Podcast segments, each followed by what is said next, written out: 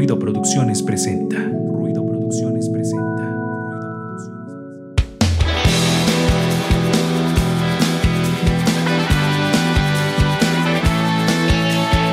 Esto es Ruido de Fondo, un espacio para compartir, difundir e intercambiar música e ideas.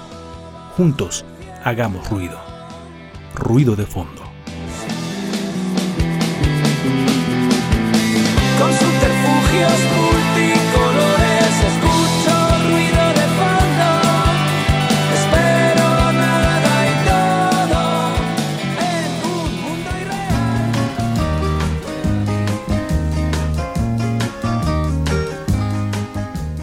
Amigos de Ruido de Fondo, amigos que ustedes están escuchando esto, amigos todos, todos somos amigos, como la canción de Roberto Carlos que decía, ah, no, ese, no, me estoy haciendo bolas con las canciones.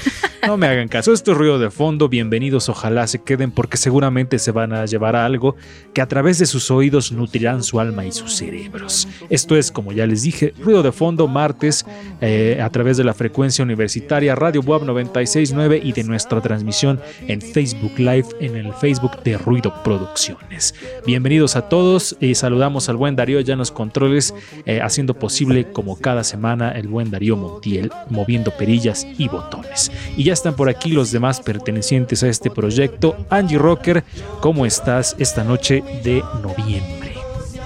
Hola amigos, pues nosotros aquí moviendo sus corazones. Ah, Tienes razón, tienes razón, mucha razón. Pues eh, espero que estén muy bien. Muchas gracias por seguirnos acompañando y si ustedes son nuevos, pues esperemos que disfruten esta transmisión y denle un abrazo virtual si quieren a la persona que se los recomendó. Recuerden seguirnos en redes sociales como Ruido Producciones en Facebook y en YouTube, en Twitter y en Instagram como Ruido Pro 1 y en Spotify como Ruido de Fondo FM. Ahí está el saludo y presentación de Angie Rocker. También ya está por aquí presente Resendis. Sí, buenas noches. Ah, es que me estaba yo acordando de algo que dijimos de Angie, pero que ustedes escucharán más adelante. Eh, un gusto estar nuevamente con ustedes eh, en un programa más de ruido de fondo. Como cada martes en punto de las 10 tenemos un programa súper especial, así que quédense con nosotros. Eh, la canción de Roberto Carlos decía quiero tener un millón de amigos, ¿no? Algo así decía esa canción. Ya, ya me estoy Sí. acordando. Sí. Pero bueno, así recordando a Roberto Carlos, comenzamos este programa. Seguro estará sonando de fondo alguna canción de Roberto Carlos, pero vamos con la retrospectiva, la memoria histórico-sonora de este programa. Hoy vamos a hablar de Bon Scott, el vocalista de una de las bandas más chidas del mundo, de mis favoritas. Tener un millón de amigos y así más fuerte poder cantar. El pasado suena en Retrospectiva. A worried man with a worried mind. Don't want it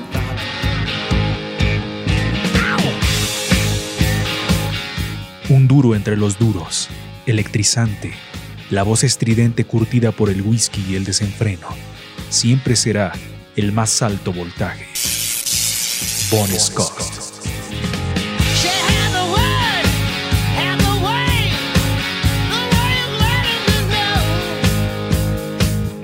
Escocés de nacimiento, pero migró a Australia cuando era niño. Su familia viajó para tener mejores oportunidades de empleo. Desde joven rechazó la escuela y se dedicó a realizar diferentes trabajos, entre ellos pescador. Su vida era desperdigada, siempre envuelto en peleas, robos menores, violencia, salvaje como pocos.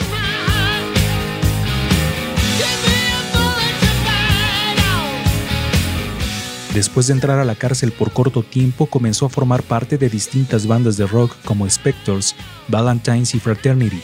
Con ellos, grabó dos LPs, Livestock y Flaming God.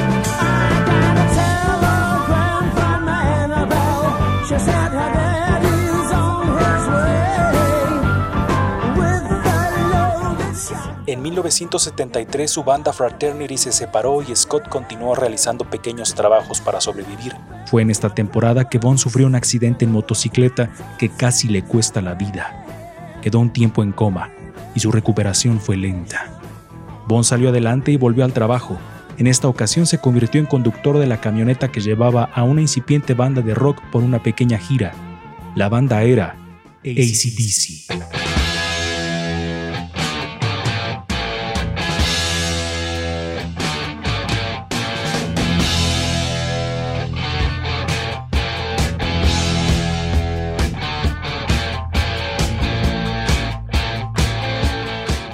ACDC estaba experimentando problemas con su vocalista Dave Evans y pensaban sustituirlo. Cuando la banda escuchó cantar a Scott, supieron de inmediato que era la voz para ACDC.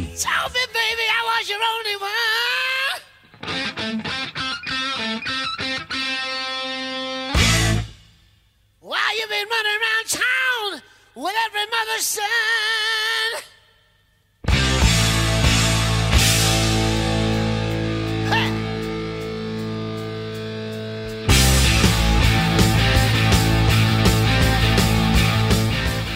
Con Bon Scott al frente, las actuaciones de ACDC fueron legendarias, siempre con una actitud retadora, sexual.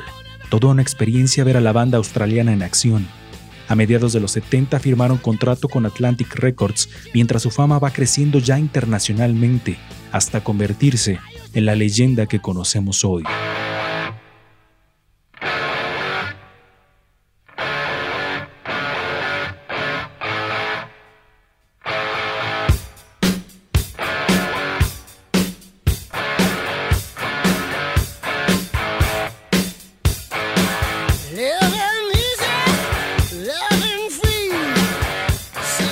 Highway to Hell es el último álbum que Scott graba con ACDC. Sus problemas con el alcohol son ya insostenibles. Existían conflictos con la banda debido a su indisciplina en las grabaciones y su conducta problemática. 1980 es el año en que la voz inicial de ACDC se apaga, se apaga, se apaga.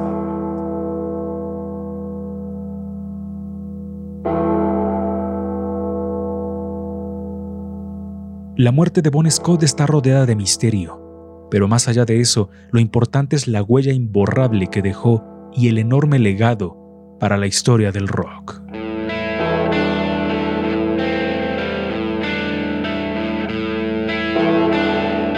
La retrospectiva en ruido de fondo.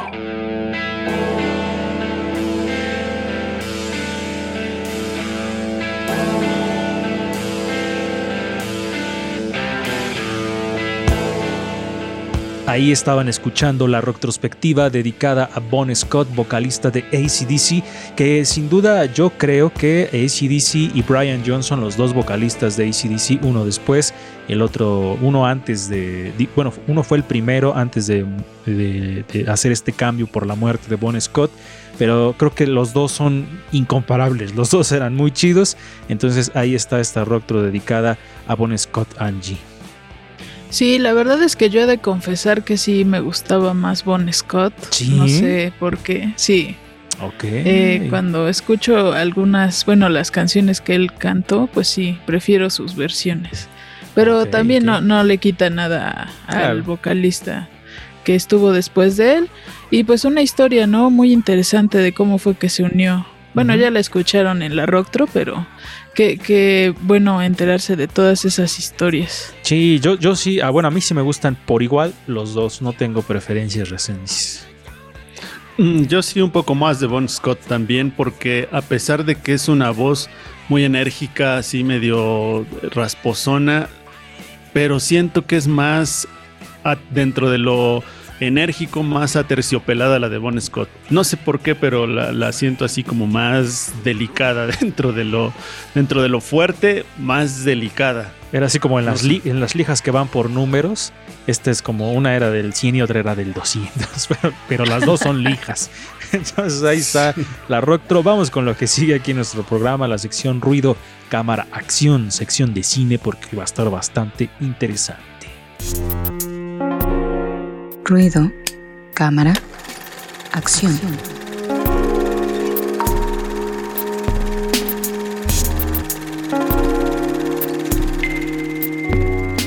Amigos de Ruido de Fondo, ya estamos en la sección de cine, digo, sí, de cine y series y de ruido, cámara, acción. Siempre se me va la onda con el nombre de esta serie, pero bueno, ya estamos aquí eh, muy contentos porque el buen Cristian nos trae otras propuestas que ya vimos los trailers y la- las dos me llamaron un buen la atención. Más la segunda que, que me mandaste, se ve que está bastante chida. Entonces, bienvenido Cristian a esta sección y a Ruido de Fondo, cómo no.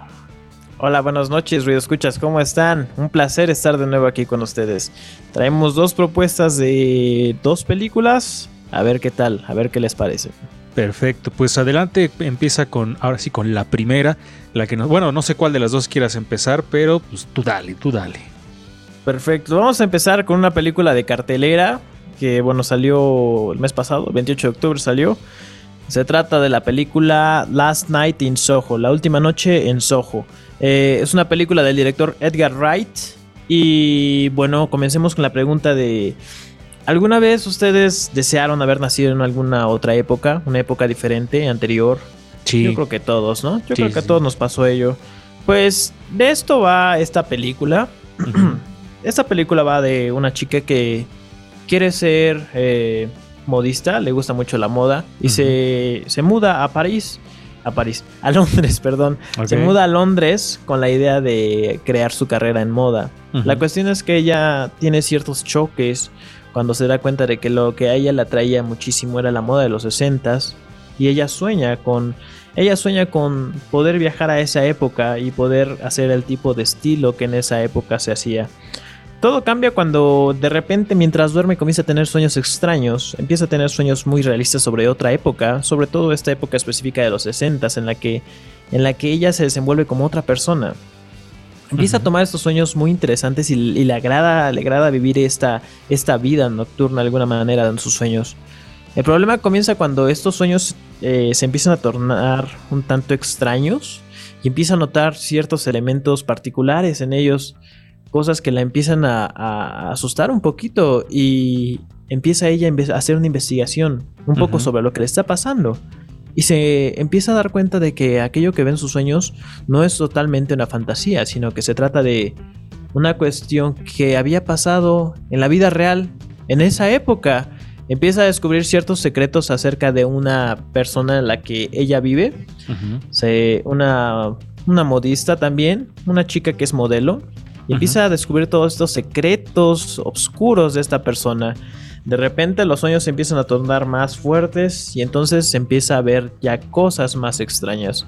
Es una película que uno no puede categorizar muy bien porque sin duda tiene un poquito de esto de un poquito de mm, suspenso, un poquito de terror, pero también tiene mucho misterio. Es una película muy misteriosa, pero también siento que es una película muy suave en la que vamos a ver actuaciones como de esta chica guapísima, Ujú. Anna Taylor Joy, que la verdad ahorita está eh, ahorita está muy top en el momento en las películas. Entonces, es una propuesta bastante mm, suave, yo diría suave, tranquila, eh, interesante para aquellos que les guste el terror, pero no no no tan no tan fuerte, un poco más suavecito, más rebajado.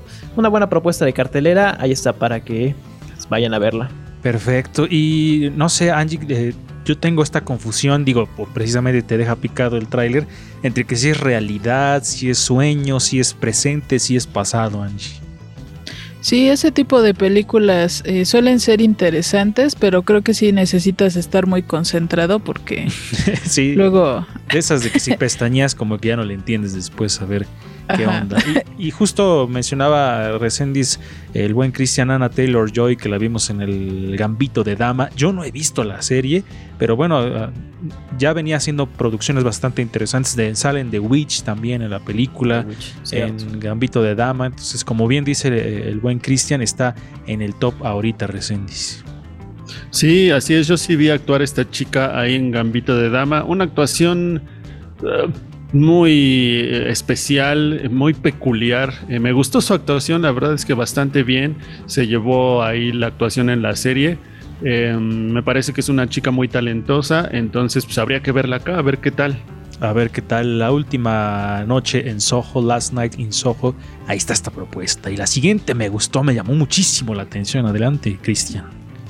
Para hablar de la siguiente, pues sí, voy a tener que pedirles un poquito así como de...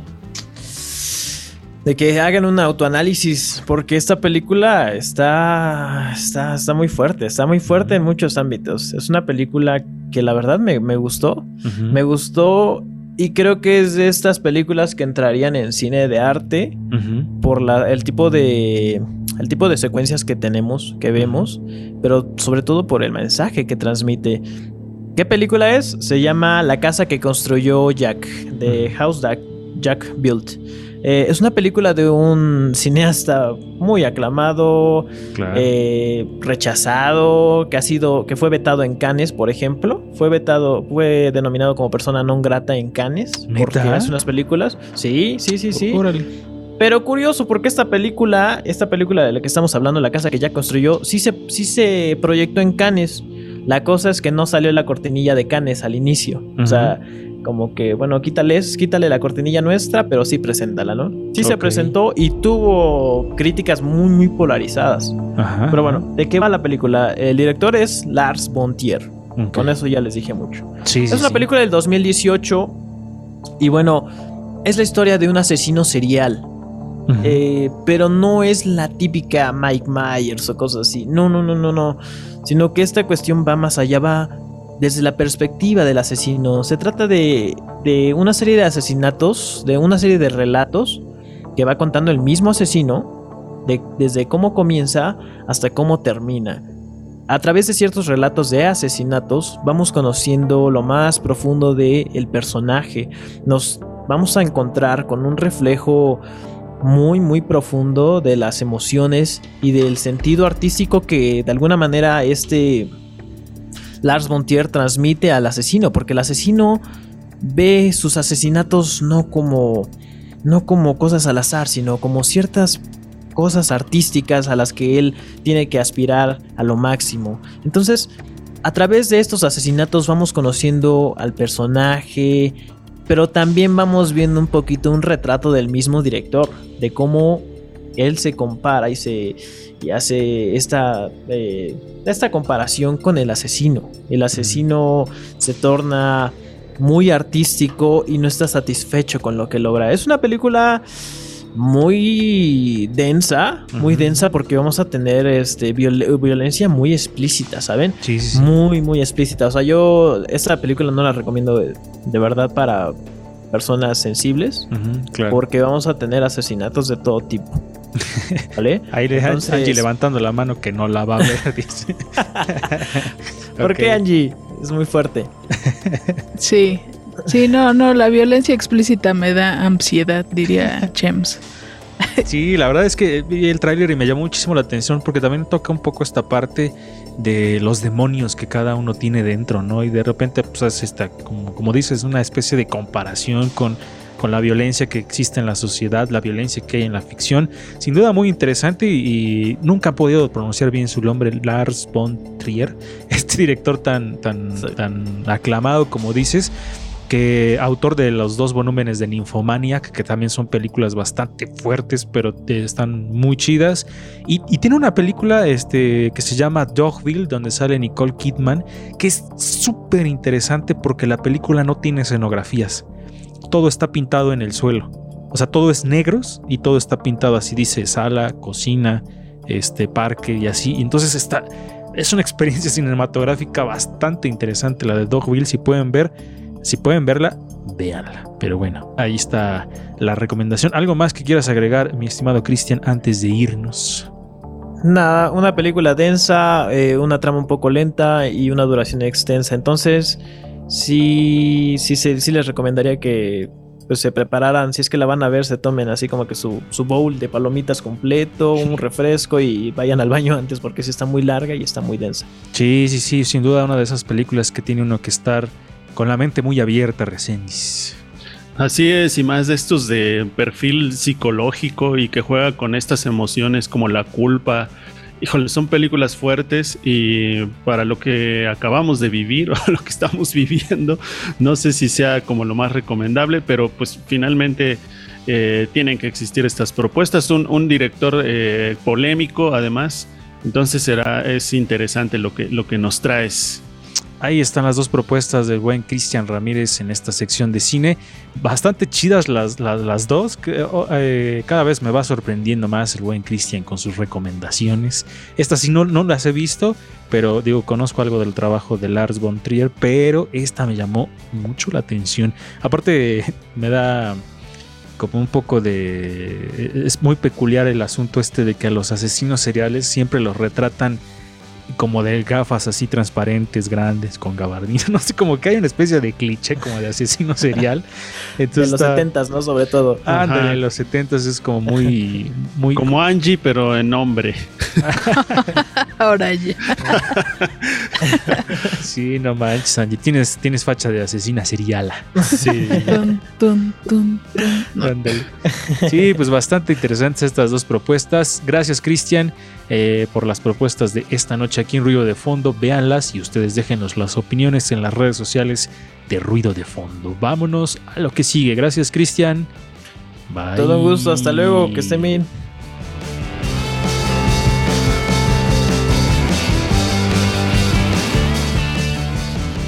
Ahí estuvieron escuchando, bueno, ahí estaban, perdón, estaban escuchando la- las propuestas del buen Cristian, bastante interesantes, Angie.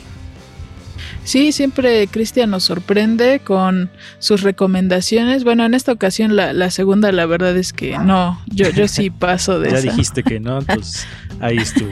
Pero bueno, Pero ustedes véanla, si Ustedes tienen véanla. estómagos fuertes. perfecto. Vámonos de una vez, Angie, con Mujeres en Frecuencia, porque hoy nos traes un personaje interesantísimo también. Pues vamos a escuchar sobre una compositora mexicana de las más reconocidas, porque son varias, afortunadamente, pero hoy vamos a escuchar algo sobre María Grieber. Mujeres en frecuencia.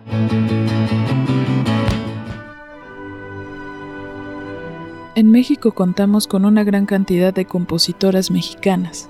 Entre ellas, una de las más reconocidas es María Grieber.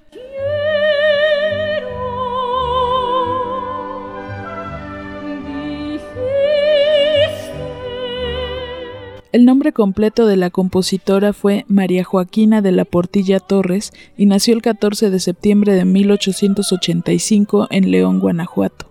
Debido a la posición económica de su familia, María se trasladó a Europa. En Sevilla, España, recibieron desde muy pequeños clases particulares de inglés, francés, piano y canto. Debido al talento musical que mostraba, su padre decidió llevarla con uno de los compositores franceses más reconocidos en la época, Claude Debussy. Posteriormente fue discípula del compositor austriaco Franz Lehár. María Grieber acota que él fue una gran influencia en su carrera artística. Recuerdo que siempre me aconsejó que no me sujetara a la técnica musical, que fuera espontánea y sincera. Toda mi música tiene ese sello. La sentía y la escribía casi sin pensar. Nunca fui rebuscada ni perfeccionista, y en gran parte se lo debo a Leja. A los 18 años publicó su primera canción, A una ola. Tres años después conoció al ejecutivo petrolero estadounidense Augusto Grieber, con el que se casó un año después. En 1917, debido a la situación política de México, y más importante, tras la muerte de su hija a los seis meses de edad, María se trasladó a Nueva York. Fue muy duro. El golpe casi me destruye por completo. Incluso abandoné la música unos meses, pero más tarde regresé a ella. Era mi único consuelo. En Estados Unidos, María Grieber editó dos discos como cantante y empezó a trabajar como compositora para la 20th Century Fox y Paramount Pictures.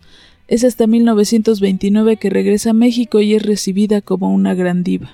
En ese lapso reconoce que pasó por una mala situación económica porque las regalías no eran suficientes para pagar los gastos y se dedicó a vender pañuelos bordados y finalmente su preciado piano.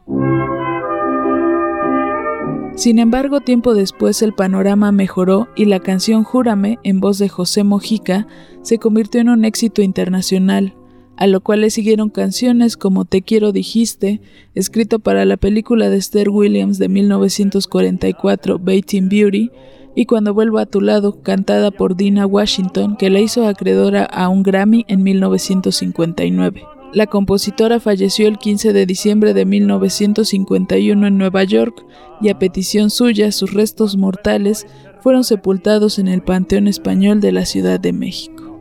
Que nadie acordara. Tengo cero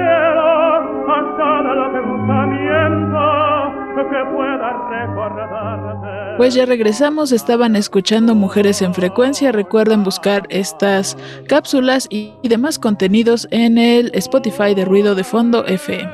Recuerden dejar sus comentarios en la transmisión de Facebook con el hashtag Hagamos Ruido. Vamos a hacer un corte. Recuerden que durante el corte estamos leyendo sus comentarios, así que si ustedes están en radio y quieren pasarse la transmisión de Facebook, háganlo.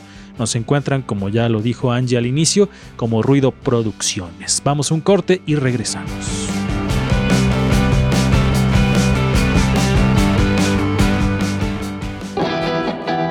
Estás escuchando Ruido de Fondo. Hagamos ruido.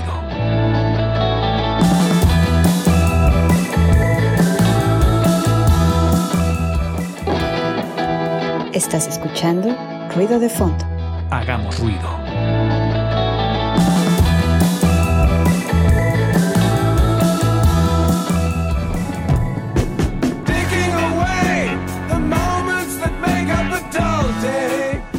Feedback. El tema de esta noche en ruido de fondo.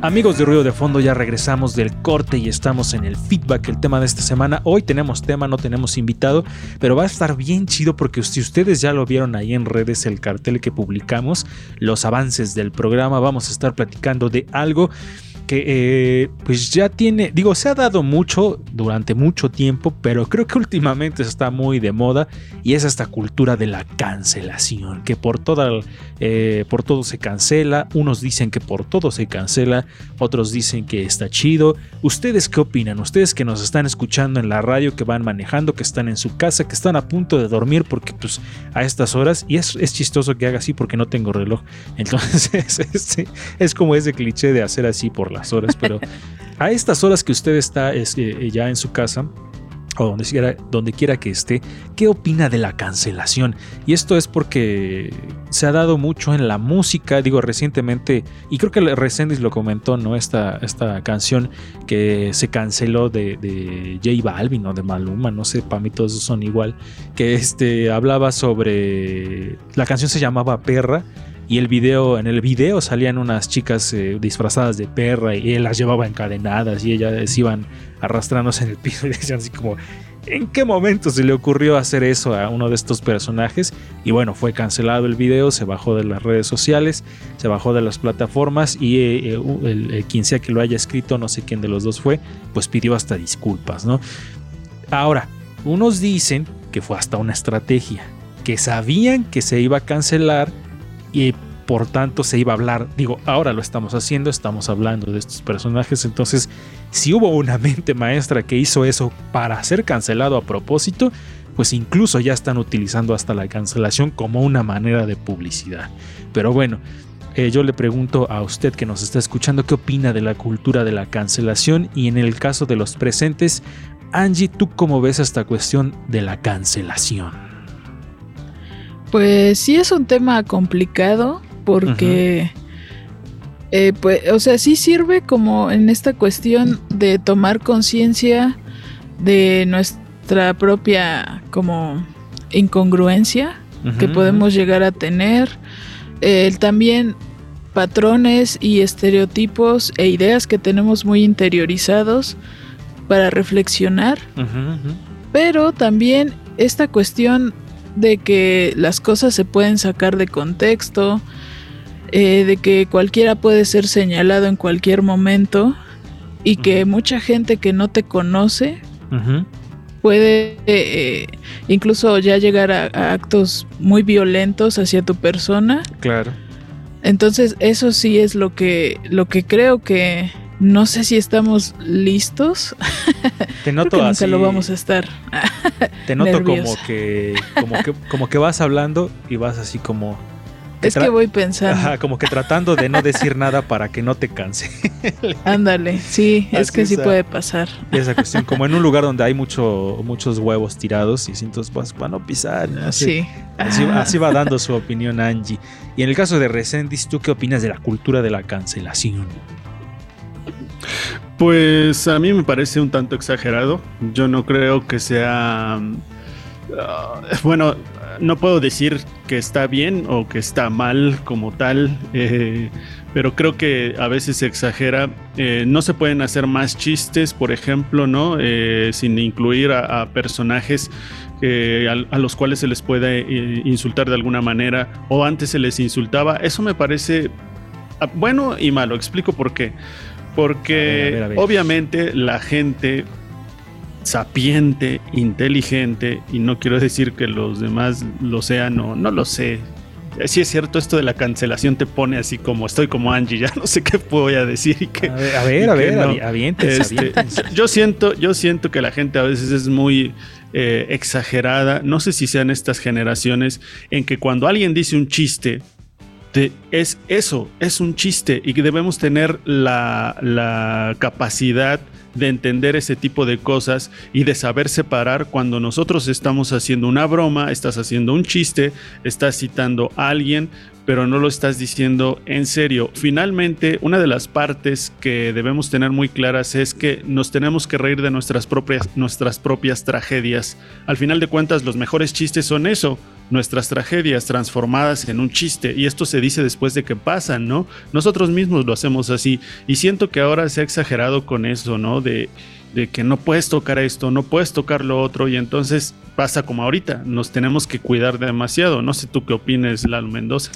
Justo, digo, creo que se ha dado mucho esta cultura de la cancelación con la comedia, ¿no? Creo que se ha dado casos muy, muy representativos en la comedia y es, yo también tengo un, no tengo un conflicto, sino más bien me he puesto mucho a pensar qué onda con esto de la cultura de la cancelación, porque hay, hay voces como, como la que nos mencionas que dicen, es un chiste, ¿no? ¿Por qué no tendríamos que, que reírnos de algunas situaciones?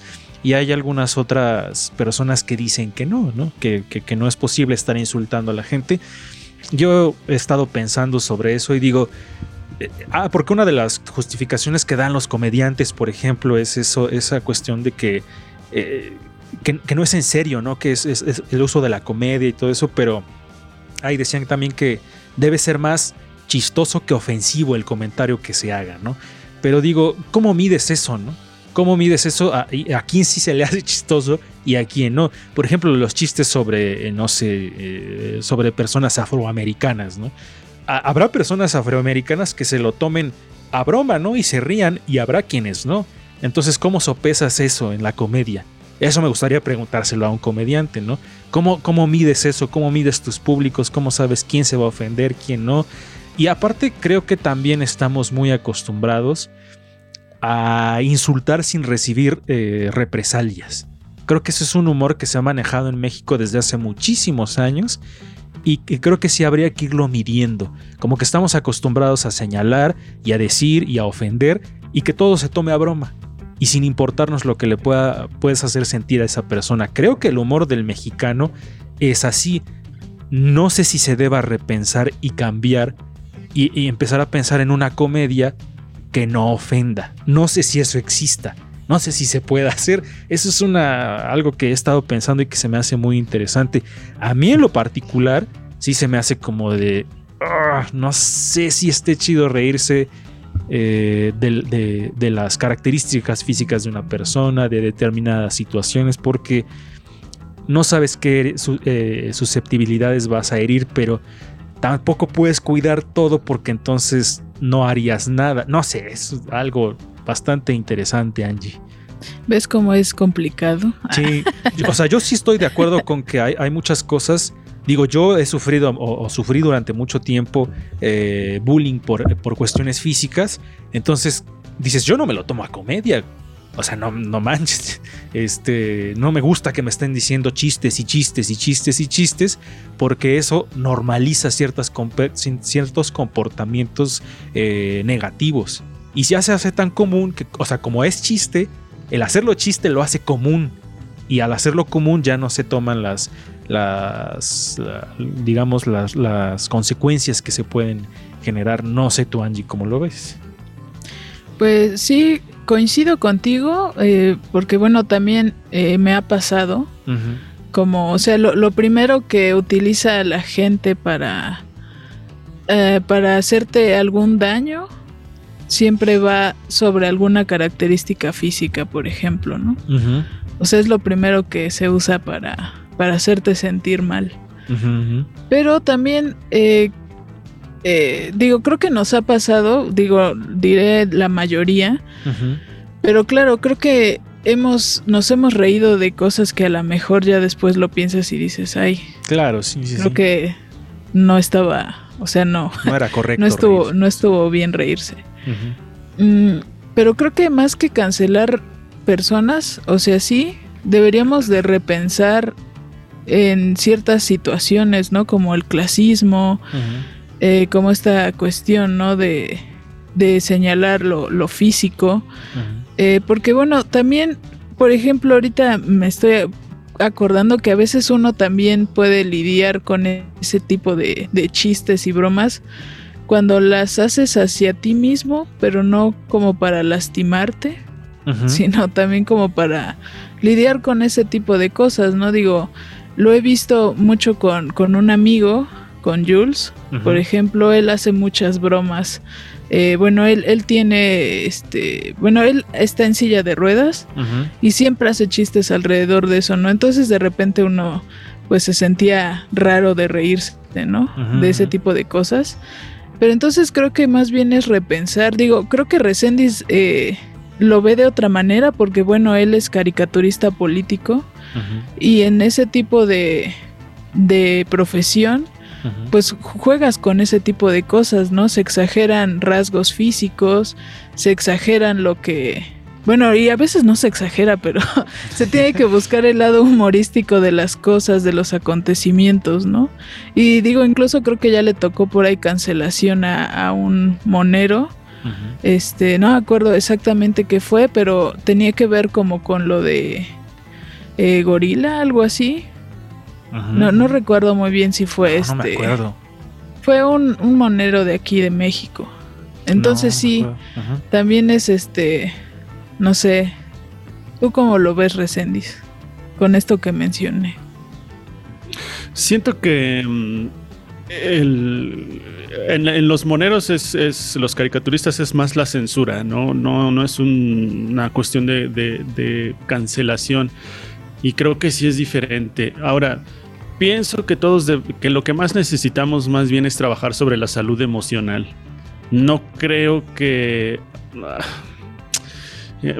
Yo lo digo desde, desde mi punto de vista y desde lo personal. Yo sí digo lo que pienso y me ha traído muchos problemas. O sea, definitivamente me gusta bromear, me gusta, me gusta decir eh, cosas que son pesadas para otras personas, pero también han bromeado conmigo. Y también lo aguanto, ¿no? Y lo aguanto no es que lo aguante, sino es que dices, a ver, me asumo como lo que soy, como una persona eh, que tiene tales defectos. Eso es parte de la caricatura, ¿no? Como bien lo dices, Jules hace eso, ¿no? Eh, hace mofa de lo que él mismo considera que es algo malo. De lo, no, o de lo que a los ojos de los demás sería algo malo, de lo que se puedan burlar y dices, pues antes de que se burlen los demás, yo me burlo de mí mismo y lo asumo como eso, ¿no? Ahora, no todas las personas tenemos, tenemos la misma fortaleza emocional, definitivamente, y ahí es donde entra el problema, pero en el caso del humor, porque la cancelación abarca muchas otras cosas, ¿no? Pero en el caso del humor, híjole, yo lo veo muy complicado, porque el humor al final de cuentas es humor y existe humor negro y existe humor blanco y existe una clasificación de humor que no puedes limitarlo, porque si lo limitas ya no es humor y lo siento por lo que digan, pero tú no puedes limitar el humor y diciendo, ah, me voy a cuidar de esto para no decirlo y voy a seguir siendo gracioso. Yo no creo que pueda existir eso. Eh, antes de pasar con el siguiente comentario, quiero darles un dato eh, de la cultura de la cancelación. Uno de los casos más conocidos es el de el youtuber enfocado en maquillaje James Charles, eh, quien perdió más de 3 millones de seguidores en cuestión de días después de ser etiquetado como depredador sexual por otros creadores, sin pruebas al respecto, en un drama como su mentora Tati Westbrook, eh, también youtuber y emprendedora de vitaminas. Otro caso famoso Ajá, es ajá, el sí. del es el de la autora de Harry Potter eh, J.K. Rowling, quien fue cancelada por hacer comentarios transfóbicos en Twitter. Es un fenómeno que se ha vuelto tan común que incluso el cancel culture fue una palabra o frase. Incluso en el 2019 fue así como una palabra trending. Ujú. Ok. Sí, es que, bueno, no sé si vas a agregar algo más. Eh, nada más eso, y creo que eh, podemos como dividir los tipos de cancelación, ¿no? En, en- en- así con los youtubers, así con, con los programas incluso de a lo mejor espectáculos, con los del humor, entonces eh, podría regularse en algunos casos, pero en el humor creo que es algo muy especial, porque entonces ya no haríamos caricaturas tampoco, ¿no? Eh, es decir, ya como dice Angie hace ratito, o sea, te mofas finalmente los defectos del otro, pero al mismo tiempo haces una crítica social. Y entonces ya no tiene sentido, dices, entonces ya no puedes decir nada, ¿no? Sí, y no, digo, hay muchos, muchos casos de cancelación, Angie, pero creo que el humor es uno de los más eh, sonados por el hecho de, por esta cuestión, esta dicotomía entre que sí es humor, entre que sí es insulto, porque por ejemplo han cancelado a gente, ¿no? Porque ha hecho cosas eh, de- en cuestión de, abuso sexual a mujeres o ese tipo de cuestiones o robos o cosas así, dices, pues, pues sí, ¿no? O sea, no manches, no, no puedes argumentar nada, ¿no? Pero creo que es, es más esta cuestión del- del- de la idea del, del insulto, ¿no? Y muy relacionado con el humor. Creo que la cancelación va más en ese sentido, porque recuerdo que también, no sé si ustedes eh, recordarán este caso que fue el de un tipo que hacía música y que era como medio acosador de esta youtuber Yuya, y que de pronto la gente empezó a escuchar su música y eran letras así como de te voy a matar y voy a ir a tu casa y te voy a descuartizar, eran como de no manches, ¿no? Y había gente que decía, es que es libre de decir lo que quieras, de, de decir lo que quiera esa persona porque es su música, no sé qué, y también se vio involucrado Spotify en ese caso, y sí bajaron su música, y creo que fue del, de los primeros casos muy sonados de cancelación, ¿no? Ahí, por ejemplo, decías, bueno, sí es su música y todo, pero güey, estás incitando a un, a un lenguaje de odio. O sea, no puede ser que hagas canciones así. O sea, porque una cosa es decir como de odio tal cosa, odio la, la política, odio la situación económica o algo así, pero ya como referirte a cosas muy específicas que incitan a la violencia, creo que esa es otra cuestión. Pero bueno, ese es otro caso de cancelación también. Sí, porque bueno, en ese caso, eh, pues sí se hace, hay un delito que se llama apología del delito, que es como hacer este tipo de, de referencias. Entonces, bueno, es que cuando se vulneran derechos de otras personas, ahí sí, pues cruzamos esta línea, ¿no? De, del respeto. Entonces, en ese caso, pues sí, eh, lo veo viable. Lo que a mí me preocupa mucho cuando ocurre este tipo de casos es la polarización. Porque aparte, eh, digo, en redes sociales eh, a veces se da como mucho eh, esta, esta valentía, ¿no? De, de decir y de atacar, eh, creyendo que no hay alguna consecuencia, eh, porque estás en el anonimato, ¿no? Entre comillas. Eh, pero entonces e- eso es lo que a mí sí puede sacarme de onda, lo de la que sea tan polarizado, ¿no? O estás de un lado a favor o estás en contra y se van sobre la persona, ¿no? Y Ajá. sobre otras cosas, ¿no? Entonces, eh, creo que, eh, como les digo, ¿no? O sea, sí, sí hay contenidos que siento yo que sí deberíamos como de pensar. Digo, a mí también me tocó ahí, este, escuchar algún cantautor que igual tenía canciones como de ese estilo, este, como decías, muy violentas. Este, pues yo de plano sí dije, no, este, no quiero ningún contacto con esta persona. Porque, eh, bu- bueno, sí, ¿no? Ya cierto tipo de contenidos creo que, eh, pues sí rebasan como ciertos límites Claro. de convivencia social. Y, y podría decir esta persona, el compositor, ¿no? Como decir, pues este, es una canción. O sea, es ficción. No estoy pensando en eso realmente. Dices, "Ah, no sé, ¿no? Es muy, muy, muy extraño estas cuestiones, Resendiz. Pero ¿qué pasa si este chico está, está dejando salir sus emociones a través de una canción porque precisamente tiene alguna psicopatía o algo así y a través de la música lo deja salir? O sea, también puede suceder eso. Ahora, Digo, la idea Eh, es que vaya a terapia, ¿no? Porque sí, obviamente, pero a lo mejor en la, pero a lo mejor en, en la terapia le dicen que escriba canciones, porque yo siempre, porque yo he dicho algo, a ver, en la literatura puedes matar a quien quieras, a quien te dé la gana, porque finalmente lo estás escribiendo. Yo escribo cuento y en mis cuentos hago lo que a mí me dé la gana. Y si quiero matar a miles de personas, lo puedo hacer en un cuento, pero eso no lo puedo hacer obviamente en la realidad. Sin embargo, mientras tú estás escribiendo, puedes transformarte y puedes eh, convertirte incluso en un asesino serial dentro de tu cuento. Eso no me van a decir que está mal, ¿no? Porque finalmente no es que esté yo generando violencia, no, no, eh, no es algo que yo diga, ah, sí, ah, vayan y hagan esto. Finalmente es literatura. Y, te- y- y- y- lo que hace rato decían, o sea, hay canciones así, pues no las escuches, porque hubieran cancelado Televisa, porque entonces a los filósofos anteriormente, los, ¿qué pasaría si ellos tuvieran Facebook actualmente? ¿No? Aristóteles o ellos que decían la mujer es un animal de cabellos largos e ideas cortas, lo hubieran cancelado. A Nietzsche cuando dijo Dios ha muerto, lo hubieran cancelado y entonces a cada filósofo que hubiera salido lo hubieran cancelado y ni siquiera hubiera tenido la oportunidad de hablar, ¿no? Y al final de cuentas, eh, lo, que, lo que hay, hay contenido para todos y todos podemos decirle que no a un contenido. Eh, finalmente yo también estoy eh, en contra ah, de la violencia explícita, pero también nosotros, eh, finalmente, cuando Emilio Azcárraga, el padre, habló de Televisa y que le dijeron y lo criticaban de que no era lo más, lo más apropiado, pues dijo él, pues tienen el control, ¿no? O sea, pueden apagarlo, ¿no?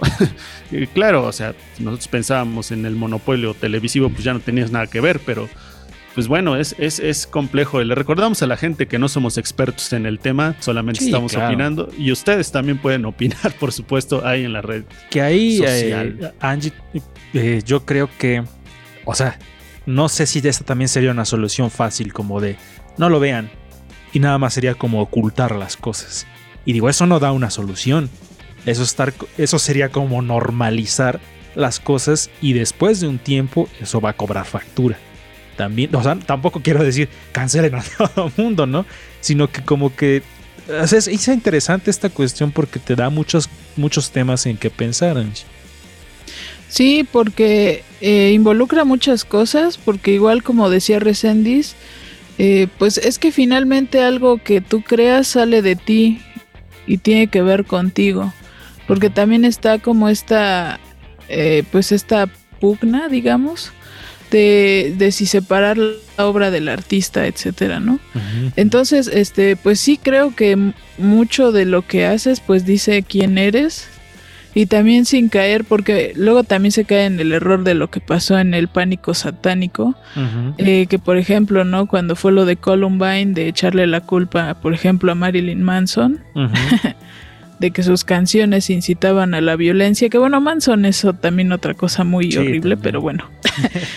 pero bueno, el punto con Columbine es que, eh, pues no, digo, había más factores, ¿no? Para analizar por qué había pasado eh, ese suceso tan trágico, ¿no? Claro. Entonces sí, no puedes como eh, solamente señalar las obras, como que eso incita a las personas a hacer actos violentos, porque finalmente estamos en un contexto y somos seres sociales y hay varias cosas que influyen, ¿no? Desde Claro. lo emocional, lo, eh, lo social, lo familiar, etcétera, ¿no? Entonces sí es un tema este complejo de, de abordar y pues es bueno, digo, hablarlo este, entre varios puntos de vista, porque finalmente también no, no te cierras, ¿no? Sí, y eh, también está esta cuestión de los videojuegos, ¿no? Como de, ah, quiten los videojuegos, ¿por qué hacen violentos a los niños?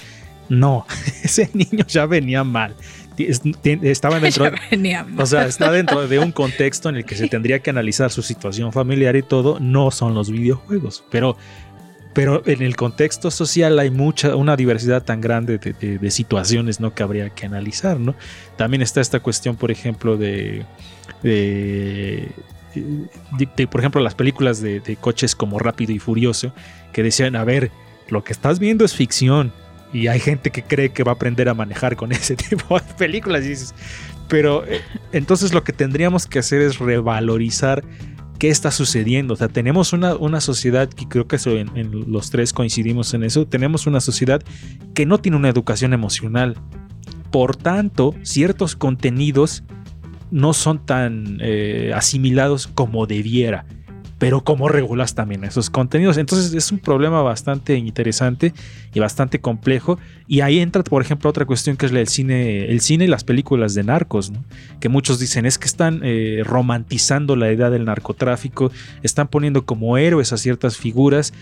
Pero dices, bueno, en una sociedad, o sea, uno lo ve y dices, es una historia y a fin de cuentas a mí no me va a afectar y no lo voy a hacer y no me voy a volver como ellos. Pero hay un sector de la población que puede verlo y tomarlo de otra manera y decir, es que yo vi que eso era algo que te podía dejar cosas buenas en tu vida. Entonces dices, "Eh". creo que más bien no es el contenido, sino cómo está funcionando tu sociedad, ¿no? Y eso es algo que el gobierno tendría que entrar ahí a decir, mi sociedad le hace falta educación emocional, tengo que invertirle en ese, en ese sentido, recién. Pues al gobierno hay muchas cosas que se le podrían cancelar, por ejemplo, y no lo hacemos. E históricamente se puede hacer. Eh, a mí me encantan las series de narcotraficantes, pero no significa que voy a hacer lo mismo que ellos. Yo la serie de Pablo Escobar, El patrón del mal, se me hace una belleza de serie. Pero ah, entrevistaban al actor Andrés Párrano y él decía, bueno, finalmente la hicimos para que, eh, como ellos dicen, ¿no? Es una historia que no queremos que se repita en Colombia. O sea, no queremos que vuelva a pasar lo mismo. Y uno, como dice Lalo Mendoza, y finalmente, o sea, la, raíz de esto es la educación. Tú debes saber separar entre lo que es ficción, entre lo que no, entre lo que es histórico. Pero ese tipo de cosas que pareciera tan sencillo, como dice Lalo y Angie lo están comentando, hay un sector de la población que tiende no a analizarlo ni a reflexionarlo, sino a repetirlo. Y es ahí donde nos enfrentamos con ese tipo de cosas, ¿no? Creo que ese es el problema ya para irnos despidiendo. Piense usted cómo está su educación emocional. Piense usted cómo analiza las cosas, por qué se polariza tanto en las discusiones, por qué de pronto si alguien te dice, dígame ella, te enojas. O sea, ¿por qué te estás enojando en lugar de analizar las cosas? Porque no se trata de, de mentar de aquí para allá y insultar y decir, o sea, ¿por qué? Analízate tú y di por qué me estoy violentando ante ciertas cosas. Entonces, la polarización, como decía Angie, nunca es buena. Hay que tomarlo con calma, hay que analizar las cosas, hay que construirse y deconstruirse, y creo que eso es lo importante. Y también, sí, también si los jóvenes quieren cambiar su lenguaje, que no digan ocupo, que no digan amo y que no digan eh, eh, la otra cosa que no sé, pro- te lo prometo. Por favor, también ese tipo de cosas, quieren cambiar y hacer un lenguaje inclusivo, bueno, hay que aprender a hablar también, ¿no? Y eh, es, es complicado, ¿no? Vámonos, Angie. Pues vámonos amigos, ojalá no nos cancelen por este programa. Síganos en redes sociales como Ruido Producciones, Facebook, eh, este, Facebook y YouTube, Ruido Pro 1, Instagram y Twitter, Ruido de Fondo FM, Spotify y yo soy Angie Rocker, así me encuentran. Recendis. Recendis Monero en todas las redes sociales. Ahí nos vemos. Ahí pueden ver, ver mis caricaturas, mis trabajos. Espero no me cancelen tampoco. Vámonos, esto fue Ruido de Fondo. Yo soy Lalo Mendoza. Nos vemos la próxima. Ay, estoy nada más yo. Ahí estamos los tres. Bye. Bye. Por hoy, ya hicimos ruido. Ya hicimos ruido. Escúchanos en la siguiente emisión de Ruido de Fondo. Síguenos en todas nuestras redes sociales. En Facebook, Twitter, Instagram y YouTube como Ruido Producciones. Y en Spotify como Ruido de Fondo FM. Ruido de Fondo.